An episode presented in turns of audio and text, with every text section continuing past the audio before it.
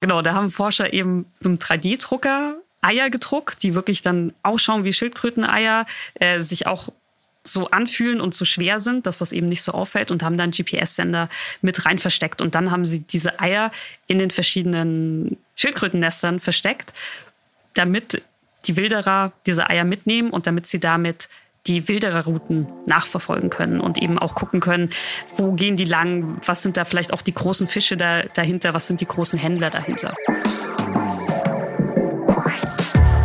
Seite an Seite der Literaturpodcast, präsentiert von Hugendubel. Hallo und herzlich willkommen zu einer neuen Folge von Seite an Seite. Ich bin Andrea und diesmal widmen wir uns einem absolut brisanten Thema, dem Schutz der Weltmeere. Überfischung und die Verschmutzung durch Plastik sind nicht erst seit der Netflix-Doku Seaspiracy in aller Munde.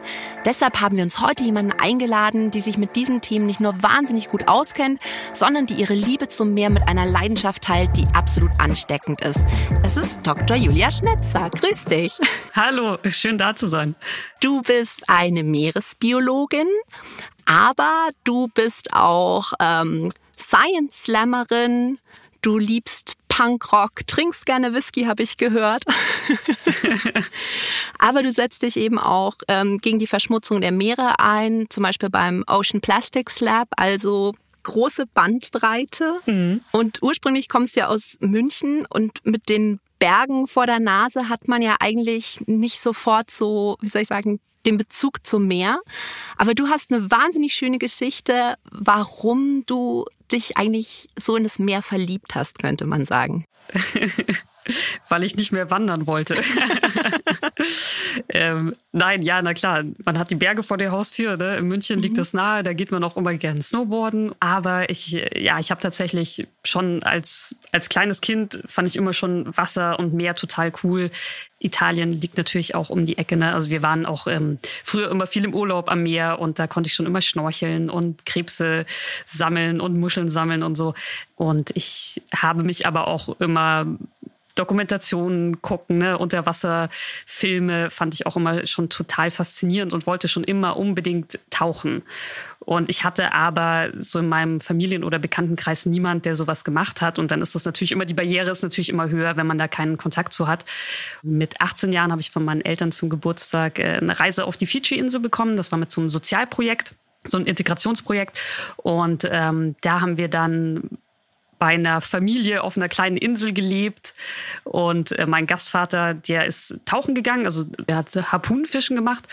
Das habe ich halt mitbekommen und dann habe ich ihn gefragt, ob ich nicht auch mal mit tauchen gehen könnte, weil ich das so unbedingt mal machen wollte. Und dann meinte er, na klar, kein Problem. Und dann ist er mit mir zum ersten Mal da tauchen gegangen. Und ähm, ja, und das war natürlich auch einer der besten Orte der Welt zum Tauchen. Also total noch intakte Korallenriffe, alles voll mit Schildkröten, Fischen, Haien. Also was man sich so wünscht als Taucher. Ähm, ja, und ich war hin und weg. Also anders kann man es eigentlich gar nicht sagen. Und mir war vorher eigentlich schon klar, dass ich irgendwie Bio studieren will, mhm. aber ähm, spätestens da war man kann schon so sagen, ich kam aus dem Wasser und ich habe beschlossen, Meeresbiologie zu studieren und ähm, das hat so meine Liebe zum Meer auf jeden Fall quasi so den letzten Kick gegeben. Du hast ja promoviert aber in Meeresmikrobiologie, mhm. aber man merkt, dass du dich ja wirklich für alle Tiere, die da im Meer kräuchen und fleuchen, wirklich wahnsinnig interessierst. Und da hast du nämlich ein Buch geschrieben, das heißt Wenn Haie leuchten, eine Reise in die geheimnisvolle Welt der Meeresforschung ich habe das Buch gelesen und ich habe so oft, ich bin wirklich mit offenem Mund da gesessen, weil man sehr schnell merkt, dass ich glaube, als Meeresbiologe, da kann man wirklich noch Sachen entdecken, oder? Ja, auf jeden Fall. Nein, weil man denkt ja immer, ja, das meiste ist ja schon erforscht und so. Aber also zum Beispiel eine Sache, die ich wirklich erstmal gar nicht glauben konnte fast, das ist, ähm, wenn man sich anschaut, wie wenig eigentlich übers Meer bekannt ist. Also du schreibst ja schon am Anfang von deinem Buch, dass der Meeresboden zwar vermessen worden ist, aber wenn man sich das als so eine Karte mit Pixeln vorstellt, dann wäre quasi ein Pixel fünf Quadratkilometer in weitesten Teilen. Genau. Und in diesen fünf Quadratkilometern kann man nicht wirklich sehen, da kann man sehen, es geht rauf, es geht runter, aber ob da jetzt irgendwas lebt oder irgendwas dazwischen liegt, das kann man überhaupt nicht sehen. Und im Vergleich dazu hast du geschrieben, der Mars ist mit einer Genauigkeit von sechs Quadratmetern kartiert. Und da frage ich mich, wie kann das sein, dass wir auf dem Mars wissen, wo jeder Stein liegt und unter Wasser haben wir keine Ahnung? Ja, das ist eine gute Frage. Also ich meine, zum einen ist es einfach so, dass das Wasser macht das halt schwieriger, das Ganze zu vermessen. Deswegen ist es halt nicht so einfach wie, wie Land vermessen. Und dann hat das natürlich auch einfach den Grund, wo steckt man das Geld rein? Ne? Also mhm. wenn man halt eben ganz viel Geld in, in Weltraumforschung steckt und nicht so viel Geld in Meeresforschung, dann ist das halt das Resultat der Sache. Warum jetzt mehr Geld in Weltraumforschung gesteckt wird als Meeresforschung, kann ich nicht beantworten. Ich weiß es nicht. Also ich glaube, Weltraum ist natürlich auch ein total faszinierendes Thema. Also finde ich auch super spannend. Aber ja, warum das genau so ist, ich weiß es nicht. Ne, zumal das ja auch wirklich äh, verdammt wichtig wäre, weil ja ähm, so Tsunami-Gefahr ja eben auch besser eingeschätzt werden kann, wenn man wirklich weiß, was, was ist denn da? Gibt es da irgendwelche Erdbebenspalten und dergleichen? Ja, auch zum Beispiel, wenn man Tiefseekabel verlegen will, dann ist es natürlich auch ziemlich hilfreich zu wissen, ob da irgendwie ein Berg oder ein tiefes Tal liegt, äh, um zu wissen, wie viel Kabel man braucht oder so. Also es hat auch äh, auf jeden Fall wirtschaftlichen Sinn, das zu vermessen. Also nicht nur, nicht nur Entdeckersinn, sondern das, das hat schon was auf jeden Fall. Na, und zum Thema Aliens, also man hat ja wirklich das Gefühl, wenn man ein Buch liest, äh, Aliens, da braucht man nicht irgendwie zum Mars fliegen. Die kann man auch in der Tiefsee finden. Und ich bin wirklich so überrascht, weil du schreibst, also in etwa zwei Drittel aller Meereslebewesen sind vermutlich noch gar nicht entdeckt. Ich meine, wenn man sich halt anschaut, na da vor, weiß ich nicht, 200 Jahren ist noch mal irgendein großes Tier entdeckt worden, aber im Meer, da werden ja jedes Jahr irgendwie unheimlich interessante Sachen entdeckt, die man vorher noch gar nicht kannte. Wie zum Beispiel erst letztes Jahr ist eine Qualle aufgetaucht, die sogar länger ist als ein Blauwal, hast du geschrieben. Ja, genau, die Perlenkettenqualle. Da muss man fairerweise sagen, es ist quasi zusammengesetzt aus mehreren Quallen, äh, also nicht ein Tier. Deswegen ähm, ist es nicht ganz fair dem Blauwal gegenüber. Aber das war natürlich total beeindruckend. Und eben gerade in der Tiefsee findet man noch total viel, weil wir eben auch noch gar nicht so lange da unten so einfach forschen können, weil es eben so tief ist, weil der Druck da so hoch ist und das eben nicht so einfach ist. Und die heutigen Technologien geben uns da jetzt einfach ganz neue Möglichkeiten. Und viele dieser Tierarten, die nicht entdeckt sind, sind natürlich auch sehr klein. Also das, da geht es nicht immer nur um große Tiere, aber gerade eben auch dieser, dieser Riesenkalamar, das ist ja eben auch noch gar nicht lange her, dass wir den überhaupt von der Kamera gekriegt haben. Also dementsprechend selbst, selbst große Tiere sind manchmal irgendwie noch unbekannt. Das Buch heißt ja, wenn Haie leuchten. Jetzt haben wahrscheinlich die wenigsten Leute bisher einen leuchtenden Hai gesehen. Magst du mal erzählen, warum Haie leuchten und wann sie das tun? Ja, also ich muss, ich muss da immer kurz erklären. Ähm, es geht bei den Haien, von denen ich hier spreche, ähm, das Leuchten geht um Fluoreszenz, nicht um Biolumineszenz. Also Biolumineszenz ist eben das, was die Tiefseetiere meistens machen, wenn, wenn sie so aufleuchten. Das können zumindest diese Haie nicht, über die ich spreche. Das können auch, es gibt auch Tiefseehaie, die das können, wie zum Beispiel der Schokoladenhai. Bei den Haien, über die ich spreche, geht es um Fluoreszenz. Das heißt, die können nicht aktiv selber leuchten, sondern wenn sie mit ähm, energiereichem Licht, also so zum Beispiel UV-Licht oder blauem Licht, angestrahlt werden, dann, dann strahlen sie Licht zurück in so Neonfarben. Das kennt man so ein bisschen aus dem Club. Wenn das Schwarzlicht an ist und dann leuchtet irgendwie das T-Shirt oder die Zähne oder so, das ist eben Fluoreszenz. Und ähm, warum tun sie das? Das ist eben eine Frage, die noch nicht geklärt ist. Also zum einen ist es so, dass eben nicht nur Haie fluoreszieren, sondern ziemlich viele Lebewesen, zum Beispiel Korallen fluoreszieren ganz fantastisch in den verschiedensten Farben. Und äh, da ist der Grund dafür, zum einen ist es quasi ein Sonnenschutzmittel für Korallen. Äh, zum anderen kann es aber auch als ein, eine Art Sonnenfang dienen. Und bei Haien wird vermutet, dass es wahrscheinlich mit der innerartlichen Kommunikation zu tun hat. Also, dass sie sich so gegenseitig in dunklem Wasser erkennen können. Aber es könnte zum Beispiel auch sein, dass die Fluoreszenz vielleicht gar keinen gar keinen Sinn hat, sondern einfach nur zufällig diese Moleküle das tun und äh, die Moleküle eigentlich dafür da sind, äh, dass die einen bakteriellen und Algenschutz auf der Haut haben, so dass nichts auf ihnen wächst, weil das normalerweise die Haie, die bis jetzt gefunden wurden, die, die sehr stark fluoreszieren, sind alles bodenlebende Haie. Also das heißt, die liegen gern am Boden rum und schwimmen nicht so viel. Das heißt, da kann irgendwie ganz gut was drauf wachsen tut's aber nicht. Und da ist zum Beispiel auch eine Vermutung, dass dieser fluoreszierende Stoff dafür verantwortlich ist. Du erwähnst ja in deinem Buch was, das nennt sich Fluo-Dives. Also da taucht man dann nachts mit ähm, Blaulicht wirklich in den Korallenriff. Und ich habe es mir dann auf YouTube angeschaut, weil ich es mir nicht vorstellen konnte. Und es ist ja wirklich der Wahnsinn. Also es ist ja wirklich ja. in, in so knalligen Farben leuchtet da alles. Jede Schnecke, jede Koralle in Pink und Grün und Blau. Hast du sowas schon mal gemacht?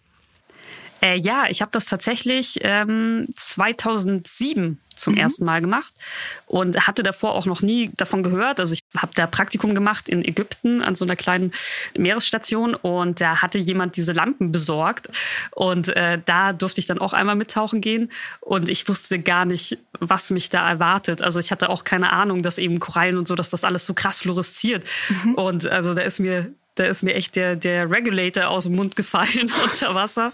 Ja, es schaut total krass aus. Es ist absolut faszinierend. Man ist in einer, plötzlich in einer nochmal anderen Welt. Also die Unterwasserwelt ist ja schon so anders. Ähm, aber dann ja genau mit diesen Neonfarben alles. Also es ist total faszinierend. Das ist wirklich richtig abgefahren. Super. Man merkt aber in dem Buch äh, schon, dass du eine ganz besondere Liebe eigentlich so zu Haien entwickelt hast, oder? Ja, also ähm, Haie gehören auf jeden Fall zu meinen Lieblingstieren im Meer. Also sie sind nicht die einzigen, aber ähm, sind auf jeden Fall, ja, also ich freue mich eigentlich immer, wenn ich einen Hai sehe. Ich finde die unglaublich schöne und faszinierende Tiere. Was ist dein Lieblingshai? die Scheuhaie. Die Scheuhaie, ich habe es gehofft. Die sind nämlich so süß, die erwähnst du in deinem Buch auch. Ja. Magst du erzählen, warum die so scheu sind? Scheuhaie gehören zu den Katzenhaien. Das heißt, die sind jetzt auch nicht so groß. Also die meisten werden vielleicht so einen Meter, einen Meter zwanzig maximal. Dementsprechend sind die natürlich auch jetzt nicht die obersten Jäger. Ne? Also das heißt, die haben auch viele Feinde, wie zum Beispiel Seehunde oder sowas, die sie mhm. fressen können. Ähm, dementsprechend sind sie eben auch scheu. Das heißt, sie haben äh, einen Ab Abwehrmechanismus, wenn sie von einem Feind geschnappt werden, äh, kringeln die sich nämlich ein in so einen Kreis oder Donut und äh, verdecken wirklich so ihre Augen mit dem Schwanz. Und das hat echt so ein bisschen sowas, oh, wenn ich dich nicht sehen kann, kannst du mich auch nicht sehen. Charakter. Und ähm, das ist wirklich einfach mega niedlich. Ich habe es mir auch im Internet angeschaut. Also es sieht absolut dramatisch aus, wie dieser Hai seine Schwanzflosse vor die Augen schlägt. Also ich finde es auch wahnsinnig niedlich. Und dann gibt's aber so coole Sachen, wie zum Beispiel, was ich auch bei dir gelernt habe, was ich vorher noch nie gehört habe. Es gibt einen Sharkano. Das ist eine Mischung aus Hai und Vulkan. Das ist ein Unterwasservulkan, in dem aber Haie leben. Ja, genau. Also das ist ein Unterwasservulkan, der relativ nah an der Oberfläche ist. Also ich, wenn ich mich gerade richtig erinnere, das ist glaube ich so 16 Meter ist quasi die Spitze unter der Oberfläche. Der bricht ab und zu aus. Das kann man auch wirklich über Wasser sehen. Da, mhm. da kommt dann Dampf rausgespritzt und Wasser. In der ruhigen Zeit schwimmen eben in dieser Wolke, die da auch so ein bisschen vor sich hin dümpelt, äh, schwimmen ziemlich viele Haie rum. Und das haben Wissenschaftler, die haben eben Kameras darunter gelassen und waren auch total überrascht, dass da so viele Haie und auch ein paar andere Fische und so unterwegs sind, weil es eigentlich eben total lebensunfreundliche Umgebung ist. Es ist ziemlich heiß, es ist ein saures Wasser und äh, sie waren total überrascht. Also ich glaube jetzt, die Haie leben da wahrscheinlich nicht konstant drin, aber sie scheinen da irgendwie sich ab und zu drin aufzuhalten und vielleicht zu jagen oder so. Und warum sie das machen und wieso sie das aushalten, weiß man halt auch noch nicht. Das ist so spannend. Die meisten Leute haben ja eher Angst vor Haien. Die meisten Leute lieben ja eher die Delfine. Und in deinem Buch hast du auch ein ganz tolles Kapitel über ähm, die Kommunikation mit Delfinen geschrieben. Mhm. Und jetzt müssen wir ein bisschen aufpassen, weil du hast eine Geschichte erzählt, äh, die ich schon kannte aus einer sehr verstörenden Folge Drunk History. Und zwar versucht man ja wirklich schon lange mit Delfinen zu kommunizieren. Und es gab mal in den 60er Jahren einen Wissenschaftler, der mit NASA-Forschungsgeldern gesagt hat, ich bringe diesen Delfinen Englisch bei. Dann irgendwann mal gesagt hat, es funktioniert nicht so gut, ich gebe denen jetzt Drogen, dann lernen die das schon. Die ganze Geschichte ist noch wesentlich dramatischer und nicht ganz jugendfrei. Aber das Ende vom Lied war, dass diese Amdelfine tatsächlich nicht Englisch gelernt haben. Aber inzwischen hast du geschrieben in einem Buch, war es möglich, Delfinen auch Zeichensprache beizubringen und sogar eine Art Delfinübersetzer zu bauen. Magst du da mal was erzählen? Ja, genau. Also nur mal kurz hier die Anmerkung. Ne? NASA hat da Geld in die Meeresforschung gesteckt, äh, aber auch mit dem Hintergedanken, naja, da können wir schon mal lernen, dass wenn wir Aliens treffen, was vielleicht eine gute Methode ist, äh, wie wir mit denen kommunizieren lernen können. Und ich muss auch noch kurz dazu noch kurz anmerken, dass natürlich die Weltraumforschung auch der Meeresforschung sehr, sehr viel gebracht hat. Also zum Beispiel Satelliten werden unglaublich viel genutzt für die Meeresforschung. Muss ich hier mal noch kurz anmerken. Genau, Delfinsprache. Ja, also ähm, das, das kennt man wahrscheinlich auch ne, von irgendwie so Delfinshows oder so. Da wird ja auch viel mit Pfeifen und mit äh, Handzeichen gearbeitet. Das ist eine Art, wie man eben mit Delfinen kommunizieren kann. Und da haben Forscher eben auch geschafft, denen quasi mit Zeichensprache Wörter beizubringen. Und damit konnten die wirklich sehr, sehr viele Sätze verstehen. Aber natürlich konnten sie nicht zurückkommunizieren, weil sie haben ja keine Hände. das ist schwierig. Ähm, genau, und jetzt äh, gibt es eine Forscherin, die in den Bahamas mit wilden Delfinen arbeitet, was natürlich sehr cool ist, weil Delfine einsperren ist ähm, nicht so toll. Deswegen ist es cool, dass sie da wirklich den Ansatz wählt, mit wilden Delfinen zu arbeiten. Und da ist eben die Idee, mit denen zu kommunizieren auf ihrer Sprachebene dass sie eben auch antworten können. Und dafür haben sie einen, den Chat gebaut. Das heißt, man drückt auf den Knopf, dann kommt dieser Laut. Die Idee ist, den Delfinen diese Wörter beizubringen. Das heißt, ich drücke auf den Knopf und dieser Knopf bedeutet für mich Tuch. Und ähm, die Wissenschaftler geben sich dann immer, drücken auf den Knopf und geben sich dann gegenseitig das Tuch, mhm. um den Delfinen eben zu zeigen, so, ah, ich will das Tuch haben, deswegen drücke ich auf den Knopf. Und äh, die Wissenschaftler sind dann eben wie so Bubblefish sind verbunden mit dem Gerät, also haben einen Knopf im Ohr und hören dann eben nicht den Pfeifton, sondern das Wort Tuch oder Ball oder mit was auch immer sie für Spielzeuge da benutzen. Und äh, genau, und die Hoffnung oder Idee ist, dass dann irgendwann eben der Delfin diesen Ton nachmacht, wenn er das Tuch haben will und das dann quasi übersetzt wird in den Bubblefish, so dass der Wissenschaftler dann hört Tuch und dass der Delfin Tuch sagt. Ähm, funktioniert das? Also bis mein letzter Stand war, dass das einmal geklappt hat, dass ein Delfin wirklich diesen Ton nachgemacht hat und dass auch beim Wissenschaftler das Wort Tuch ankam. Sie wissen aber nicht genau, ob das einfach gerade nur Zufall war. Aber genau, das ist jetzt zum Beispiel ein neuer sehr aufwendiger Ansatz, ganz simpel mit Delfinen zu kommunizieren. Und was ich bei dir auch gelernt habe, was ich, was ich wahnsinnig cool fand, ist, dass Delfine sich selbst Namen geben und dass sie mhm. die Namen dann aber auch ähm, wiedererkennen, quasi von ihren Artgenossen, auch wenn sie länger getrennt waren. Man geht davon aus, dass Delfine keine verschiedenen Stimmen haben. Und das heißt, dass, dass die sich nicht anhand der Stimme erkennen und deswegen auch immer kommunizieren und dann immer ihren Namen sagen, sodass die anderen, also dass die anderen wissen, wer, wer was gesagt mhm. hat. Genau, und die haben diese Pfeiftöne, die sie sich selber geben als junge Delfine. Und ähm, die sind dann eben einzigartig und die behalten sie auch ihr ganzes Leben lang. Und ich fand das auch total, ähm, total krass. Wahnsinn. Jetzt ist natürlich ein großes Thema auch in den letzten Jahren das Thema Umweltverschmutzung in den Meeren geworden. Du warst ja eben auch bei der Wanderausstellung Ocean Plastics Lab mit beteiligt. Seaspiracy hatte ich schon erwähnt. Das ist ja wirklich der Wahnsinn auch, wie viel zum Beispiel Netze und Fangleinen und sowas in den Meeren verloren gehen, die halt wirklich ein wahnsinniges, ähm, eine wahnsinnige Bedrohung für die ganzen Tiere sind. Ich habe bei dir gelesen, und das hat mich echt so traurig gemacht, dass wirklich in 100 Prozent der Meeresschildkröten Plastik auch im Magen gefunden wurde. Ich habe selber eine Schildkröte, das nimmt mich besonders mit.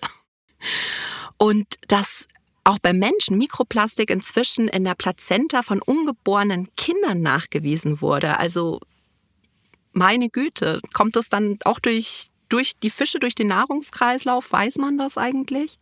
also bei uns Menschen, der Fischkonsum ist da, glaube ich, eher zu vernachlässigen, mhm. was jetzt das Plastik betrifft, das wir aufnehmen, weil wir einfach, wir leben ja quasi in Plastik. Ne? Ich meine, wahrscheinlich, wenn du dich jetzt umguckst, ist wahrscheinlich dein, deine Möbel, ne? irgendwie dein Schreibtischstuhl, dein Sofa ist wahrscheinlich auch Plastikstoff. Ne? Also gerade unsere Klamotten, super viel Plastik und ähm, gerade eben Klamotten lassen Fasern, brechen ab, die sind mini klein, die sieht man eigentlich so nicht. Die fliegen in der Luft rum. Wir haben natürlich auch unser Essen ist in Plastik verpackt. Da pröseln natürlich auch Mikroplastik in unser Essen rein. Es gab super viele Untersuchungen, wo Mikroplastik in Honig, in Wasser, in Bier, also eigentlich überall gefunden wurde. Das heißt, wir nehmen durch unsere Nahrung schon super viel Plastik auf. Durch Fischessen nehmen wir wahrscheinlich gar nicht viel Plastik auf, weil der Magen ja entfernt wird, äh, wenn wir den Fisch essen. Aber dann ist eher Muscheln sind da zum Beispiel mhm. eher ein größerer Faktor, weil Muscheln eben Filtrierer sind. Das heißt, die filtern Wasser nach Partikeln durch und die können natürlich nicht unterscheiden, ob sie jetzt Plastik fressen oder, oder Plankton. Und deswegen sammelt sich das in den Muscheln an. Das heißt, Muscheln sind da dann ein großer Faktor, wenn man quasi Plastik von, von Meeresfrüchten oder Fisch isst. Aber selbst wenn man eben keinen Fisch isst, hast du trotzdem super viel Plastik in der Nahrung oder wahrscheinlich noch viel mehr Plastik in der Nahrung als nur durch Fisch essen. Überfischung ist ja eben auch so ein großes Thema aktuell. Und da hast du in deinem Buch auch einen wahnsinnig interessanten Fakt quasi genannt, nämlich, dass sehr viele Schiffe, wenn sie eben in internationalen Gewässern sind, ihre Ortung abschalten. Also man kann nicht zu 100 Prozent mhm. sagen, dass das mit wirklich illegaler Fischerei zu tun ist, aber die Vermutung liegt halt ziemlich nahe. Und dass dann Wissenschaftler aber eine sehr kreative Art und Weise gefunden haben, wie man diese Schiffe aufspüren kann. Ja, ja äh, die Geschichte, ich hatte eben auch darüber gelesen und fand ich auch so cool, deswegen mhm. musste ich äh, das ins, ins Buch reinbringen. Genau, da haben Wissenschaftler ähm, Albatrosse mit äh, kleinen Radarortungsgeräten ausgestattet, weil Albatrosse zum einen eben sehr, sehr gute Flieger sind und sehr weite Strecken zurücklegen und weil sie oft gezielt Fischer anfliegen, also Fischerboote anfliegen, so in der Hoffnung, dass sie da vielleicht was abkriegen. Deswegen, genau, haben sie diese Albatrosse mit den Radargeräten ausgestattet. Die sind dann eben zu Fischerbooten überall geflogen. Und ähm, so konnten die dann eben sehen mit diesem Radarmessgerät, dass da ein Schiff ist. Wenn das Schiff quasi mit dem Ortungsgerät nicht zu sehen ist, hat das das Ortungsgerät ausgeschaltet. Das heißt, sie wissen aber natürlich nicht automatisch, dass das wirklich ein, ein Fischerschiff ist. Und sie wissen natürlich nicht genau, was sie da machen. Aber es ist natürlich fraglich, warum jemand dieses Ortungsgerät ausschaltet. Eine andere ganz, ganz kreative Methode fand ich auch mit den Meeresschildkröten, weil ja die Eier eben sehr viel von Wilderern eben aus den Gelegen geklaut werden. Und da hat man ihnen falsche Eier untergeschoben. Genau, genau. Da haben Forscher eben mit einem 3D-Drucker Eier gedruckt, die wirklich dann ausschauen wie Schildkröteneier, äh, sich auch so anfühlen und so schwer sind, dass das eben nicht so auffällt und haben dann GPS-Sender mit rein versteckt. Und dann haben sie diese Eier in den verschiedenen Schildkrötennestern versteckt, damit die Wilderer diese Eier mitnehmen und damit sie damit die Wildererrouten nachverfolgen können und eben auch gucken können, wo gehen die lang, was sind da vielleicht auch die großen Fische da, dahinter, was sind die großen Händler dahinter. Also da mhm. ging es jetzt nicht nur darum, irgendwie einen einzelnen Wilderer zu kriegen, sondern da ging es wirklich um, äh, was ist das für ein Netzwerk. Und das ist auf jeden Fall auch eine sehr äh, kreative Idee. Du setzt dich ja wirklich für diese Wissensvermittlung ähm, wahnsinnig, wahnsinnig gut ein. Und du hast da auch ein Projekt, wo du als Gamerin auftrittst, die aber auch Meereswissen vermittelt. Magst du von dem Projekt noch kurz erzählen? Ja, total gerne. Ich habe äh, zwei Kollegen, André und Inga, die ich auch ähm, tatsächlich über den Science Slam kenne. Und wir haben das Projekt Plötzlich Wissen ins Leben gerufen, 2017. Da haben wir eine Förderung vom äh, Ministerium für Bildung und Forschung für bekommen. Und da war, unsere Idee war, wir wollten Leute erreichen mit Wissenschaftskommunikation, die man sonst schwer erreicht. Und deswegen haben wir uns gedacht, naja, dann gehen wir halt dahin, wo die Leute sind und wo die Leute Zeit haben. Und das heißt in, in Parks, in Kneipen, auf dem Bahnhof, also da, da kann man kreativ werden. Und ähm, genau, wir sind da zu dritt unterwegs und noch mit unserem Dugong Dilhan, das ist eine Handpuppe. Und wir quatschen dann einfach random Leute an und fragen, ob sie Bock haben, sich mit uns über Wissenschaft und Meere und Ozeane zu unterhalten. Und dann haben wir auch kleine Experimente dabei und so. Und also es soll auch Spaß machen. Und wir suchen halt den Dialog mit Leuten. Das heißt, wir wollen auch wissen, was interessiert euch? Was habt ihr für Fragen? Wenn wir Fragen nicht beantworten können, dann recherchieren wir die im Nachhinein und stellen die online. Und genau, wollen da auch einfach so diese Brücke zwischen Gesellschaft und Wissenschaft ähm, bilden. Ja, und das ist halt Corona und dann kann man das natürlich leider nicht machen. Und deswegen sind wir dann auf Twitch gegangen, so viel wie viele andere auch, aber wir dachten auch so, okay, Twitch ist eigentlich äh, eine Gaming-Streaming-Plattform, äh, also machen wir das auch, weil es gibt auch Meeres-Computerspiele äh, und das heißt, wir zocken da Meeres-Computerspiele und ähm, genau und reden halt währenddessen dann über die Tiere, die man da sieht, ne, irgendwie mehr Info, aktuelle Sachen aus der Meeresforschung, machen auch Live-Experimente, die echt oft nicht klappen und wir sie dreimal machen müssen. ist dann jedes, bei jedem Stream wieder ein neuer Versuch. Ähm, genau, und, und setzen da eben auch Wert drauf, dass wir quasi mit unserer Community uns unterhalten, ähm, auch gucken, was die für Fragen haben. Die können sich Meerestiere wünschen, über die wir das nächste Mal reden und über die wir recherchieren und so. Genau, und das macht ähm, Macht zwar nicht so viel Spaß, wie persönlich mit den Leuten im Kontakt zu sein, aber es macht trotzdem auch sehr viel Spaß.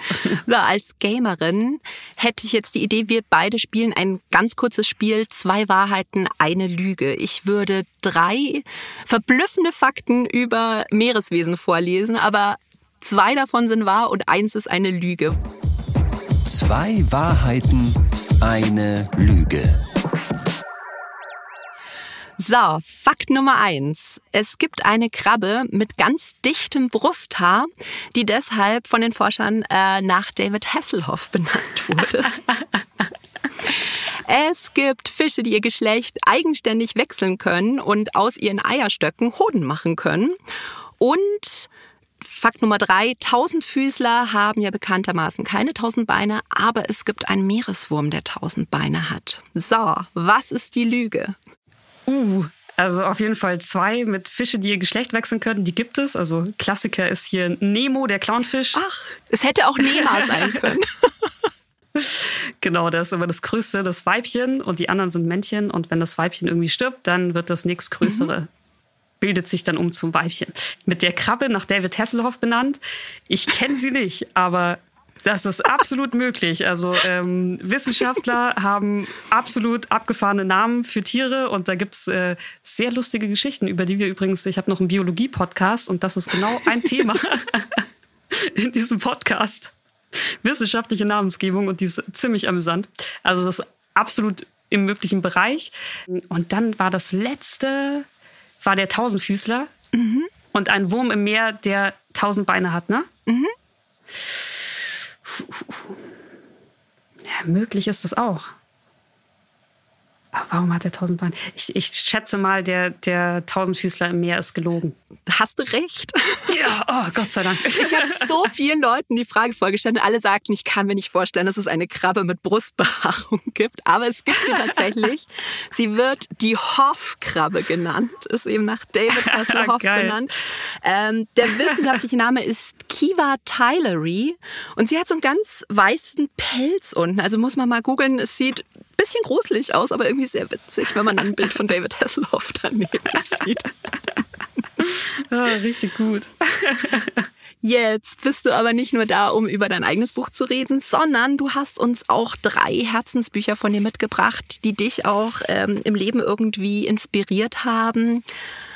Möchtest du erzählen, welche Bücher du mitgebracht hast? Ähm, ja, also ich habe tatsächlich ähm, ich habe nur zwei physisch da, weil eins habe ich, glaube ich, irgendwann mal ausgeliehen und nicht mehr zurückgekommen, Klassiker. wie das halt so mhm, ist. Aber mhm. es ist nicht so schlimm. Ähm, genau, also zum einen habe ich, ich habe es jetzt auch nur auf Englisch da, ähm, The Soul of an Octopus. Auf Deutsch heißt das Rendezvous mit einem Oktopus. Genau, dann habe ich noch von äh, Ben Aronovich, äh, Rivers of London, also die Flüsse von London. Und ähm, dann das Buch, das mir fehlt, ist von Douglas Adams, Die letzten ihrer Art, heißt es auch deutsch. Genau, ne? das Last ist auch auf Englisch, Last Chance to See, ja, die letzten ihrer Art. Ja, ja, ja. Ja, ja das, der Grund, warum die alle auf Englisch sind, ist, dass ich lese also wenn die, wenn die Autoren selber Englisch geschrieben haben, dann lese ich sie auf Englisch. Die letzten ihrer Art und äh, Rendezvous mit einem Oktopus, das wären ja auch Titel, die man bei einer Meeresbiologin durchaus erwarten kann. Ähm, fangen wir mal an, tatsächlich ja. mit Die letzten ihrer Art. Das ist ja schon ein relativ altes Buch. Also das ist 1990 geschrieben worden von Douglas Adams. Tatsächlich der Douglas Adams übrigens für Science-Fiction-Fans, die sich gerade fragen. Der von Per Anhalter durch die Galaxis. Das hat er zusammen mit einem äh, Naturwissenschaftler geschrieben, dem Mark äh, Carvedine. Und die sind, mhm. die haben wirklich eine Weltreise gemacht und geguckt, äh, welche Tiere sind denn gerade vom Aussterben bedroht und haben die nochmal besucht. 20 Jahre später war Douglas Adams schon tot, aber dann ist der Schauspieler und Autor Stephen Fry, den ich auch sehr liebe, eben mit Mark äh, Carvedine zusammen nochmal zu diesen Tieren gefahren und hat geschaut, welche noch leben. Und es war tatsächlich zum Beispiel der Yangtze-Flussdelfin war zu dem Zeitpunkt schon ausgestorben. Wann hast du das Buch gelesen? Also war das noch in der Schule oder im Studium? Oh Gott, wann habe ich das gelesen? Nee, es war im Studium. Es war während meines Bachelorstudiums. Also ich würde sagen, das erste Mal habe ich es gelesen vor über zehn Jahren, mhm. würde ich mal schätzen. Das erste Mal. Also ich muss sagen, das ist das einzige Buch in meinem Leben, das ich dreimal, wow. also ich habe es einmal gelesen und zweimal als Hörbuch gehört. Ich bin nämlich normalerweise lese ich ein Buch einmal und dann ist es gut, aber das äh, hat es öfter geschafft. Was war dein, dein Tier aus dem Buch, was dich am allermeisten irgendwie beeindruckt hat? Also ich glaube gar nicht, die Tiere haben mich so beeindruckt, sondern ich glaube einfach, das Buch an sich, also was, was ich sehr mag an dem Buch ist, dass es eben irgendwie dieses traurige, dramatische Thema hat, äh, eben Umweltzerstörung und äh, wie Tiere vom Aussterben bedroht sind. Ähm, aber Douglas Adams das halt eben trotzdem schafft, auf eine humorvolle Art zu erzählen mhm. und, äh, und auch sehr, sehr spannend zu erzählen, so dass du quasi immer so eine Linie hast zwischen es ist super lustig und es ist zum Schreien traurig und aber irgendwie dieser Humor das Ganze auch erträglicher macht. Mhm. Das finde ich persönlich einen, einen sehr guten Ansatz. Also der gefällt mir sehr gut. Ja, da war Douglas Adams wirklich ein Meister, so dieser sehr düstere britische Humor oft, aber dann halt auch ähm, ja eine gewisse Leichtigkeit.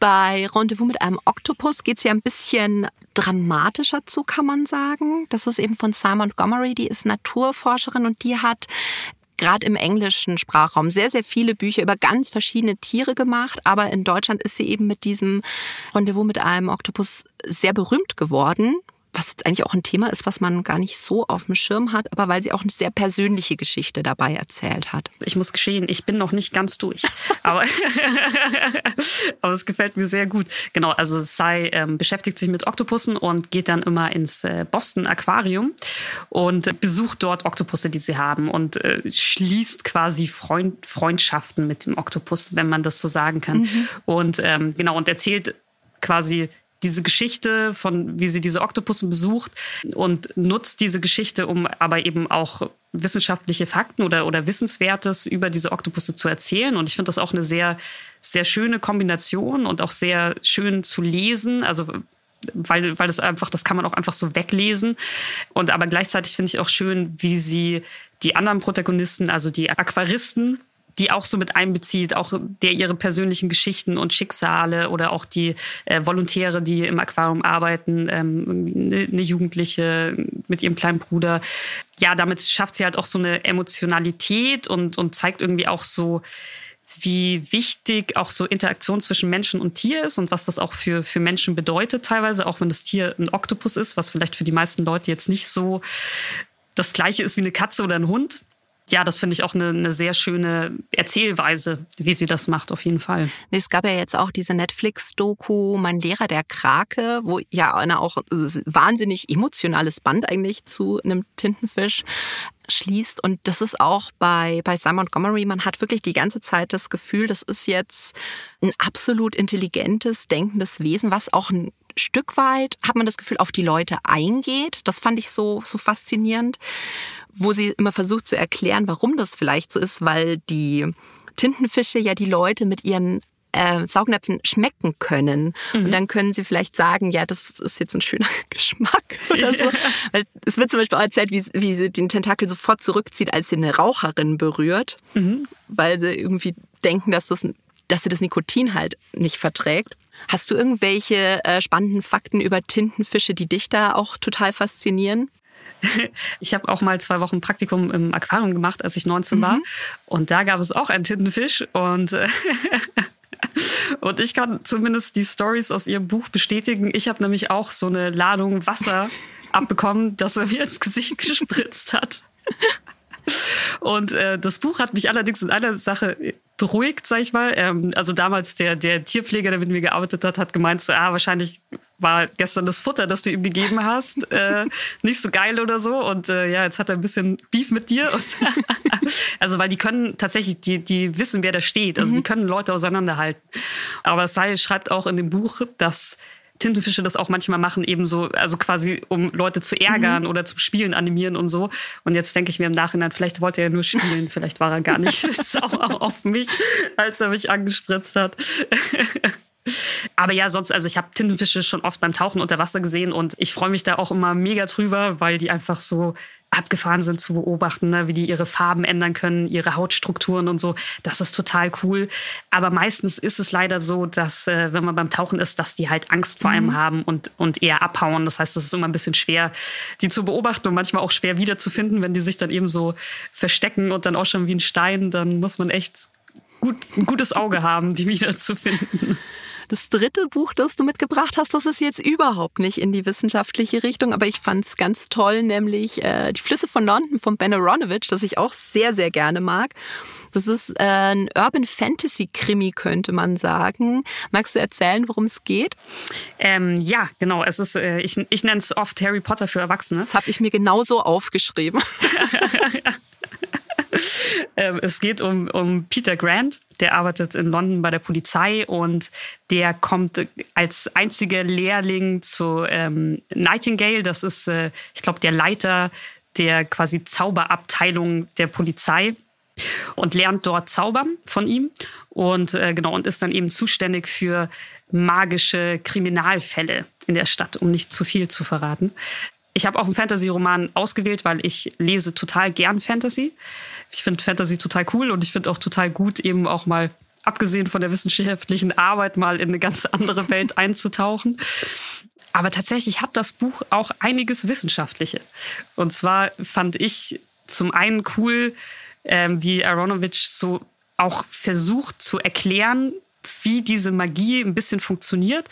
Und Peter ja auch eigentlich getrieben ist von so einem wissenschaftlichen Gedanken. Er will nämlich auch wissen, wie das funktioniert. Er will wissen, woher kommt das Wasser, das ich herzauber. Das kann ja nicht einfach, das muss ja irgendwo herkommen. Und macht dann ja auch kleine Studien und sowas und versucht auch quasi zu messen, wie stark ist die Magie, warum geht das kaputt. Und da ist nämlich tatsächlich doch ein bisschen, bisschen wissenschaftlicher Gedanke drin. Und damit kann ich mich selber auch ein bisschen identifizieren, weil ich glaube, ich würde das genauso machen wie er. ich musste da auch an dieses Zitat von Arthur C. Clarke denken. Dieses Magie ist nur Wissenschaft, die man noch nicht verstanden hat. Da muss ich manchmal dran denken, wenn man Wissenschaftler ist. Gibt es manchmal Sachen, wo du dir denkst, das ist so magisch, das ist so toll. Ich würde das jetzt einfach gerne so lassen und nicht weiter forschen? Oder ist da immer sofort dieser Forscherdrang, dass du dir denkst, ah, ich muss, ich muss genau wissen, was da eigentlich passiert? nee, ich würde das schon eigentlich immer gerne wissen. Ja, aber ich musste da an diese Riesenhaie denken. Das ist, das ist so spannend, weil man hat was gefangen, also was Totes, das einfach ausgeschaut hat wie so ein toter Plesiosaurus. Mhm. Und ich habe das gesehen und dachte mir, oh, sie leben doch noch. Und dann hat halt irgendjemand rausgefunden, nee, das ist nur, wenn ein Riesenhai verwest, dann sieht er halt genauso aus wie ein Plesiosaurus. Und ich so, oh, danke. Ja, ich verstehe deinen Punkt, aber nee, ich kann Sachen auch gut sein lassen und akzeptieren, mhm. dass ich das nicht verstehe.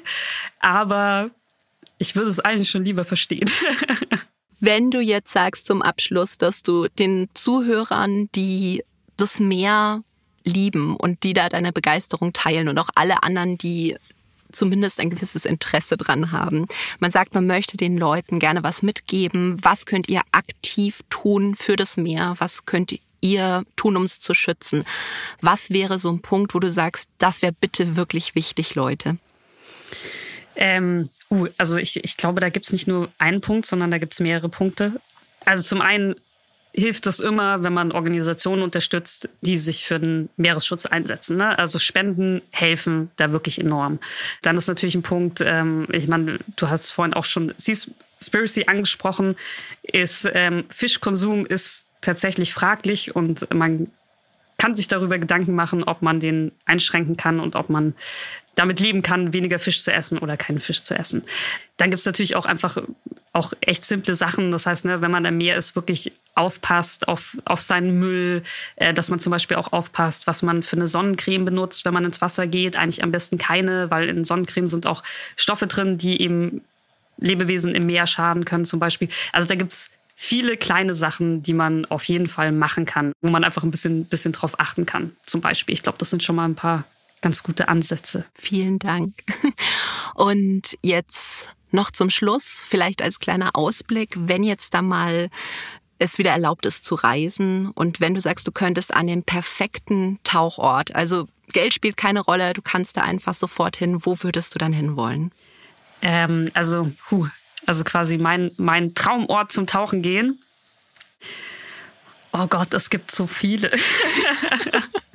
ähm, aber ich glaube, wenn ich das jetzt, nichts spielt eine Rolle, ich glaube, ich würde dann eine Tauchtour durch die Galapagos-Inseln machen. Oh.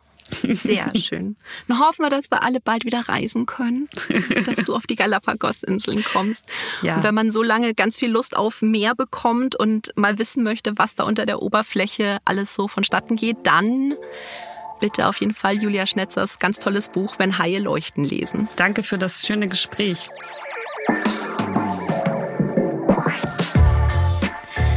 Das war unsere Folge rund ums Meer. Alle Buchempfehlungen findet ihr nochmal in den Show Notes und in der Hugendubel-App.